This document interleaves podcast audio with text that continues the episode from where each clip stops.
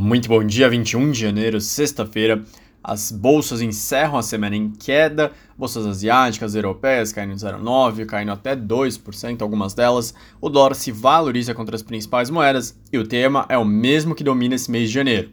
A reprecificação do aperto monetário nos Estados Unidos, agora o mercado entendendo que vão ter mais altas e que vai acontecer em breve, começando já em março. Com isso, como a gente sabe, o dólar americano ele é bastante influente no preço de outros ativos, principalmente renda variável, bolsas para baixo.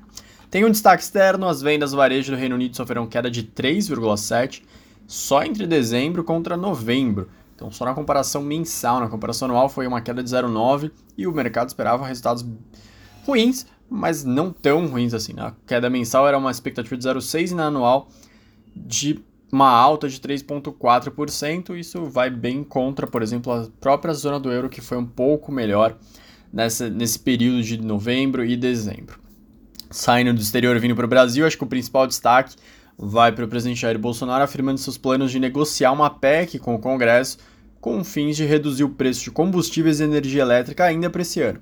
A proposta do governo é zerar os tributos sobre combustíveis e energia elétrica, em especial piscofins, as alíquotas gerariam uma perda de arrecadação federal de em torno de 50 bilhões na parte de combustíveis e mais 7 bilhões na parte de energia. O impacto para o consumidor na parte de combustíveis seria entre 0,18 e 0,20 no preço do litro do combustível. Lembrando que esse é um dos preços que mais tem impactado a inflação e os consumidores na ponta final. O ministro da Economia, Paulo Guedes, ele relatou para as pessoas próximas que ele estaria de acordo com a mudança caso fosse suspensos os planos de reajustes nos salários de servidores públicos.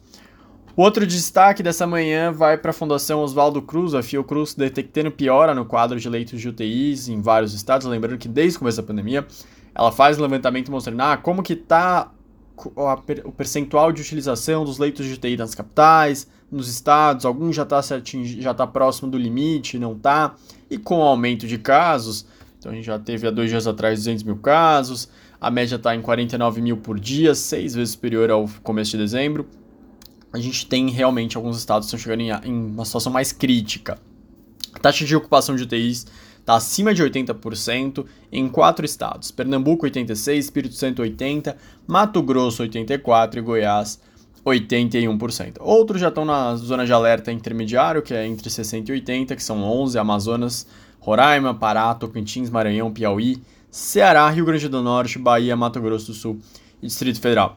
Entre as capitais, as taxas que já estão na zona de alerta crítico são Fortaleza com 85%, Recife 80%, Belo Horizonte 88%, Rio 95% e Cuiabá 100%. Então realmente é o Micron não só causando muitos casos de um dia para o outro, muitas notificações de casos, mas já realizando internações. Embora seja importante destacar que a Fiocruz, as secretarias municipais, secretarias estaduais tenham apontado que a maior parte dos internados são de pessoas não vacinadas. O último destaque que eu comentei esse, esse, essa imagem mostrando que uma explicação da queda recente do dólar que caiu bastante nesse, nesse começo de ano ele, o, o dólar ele já recua 2,87 no mês de janeiro.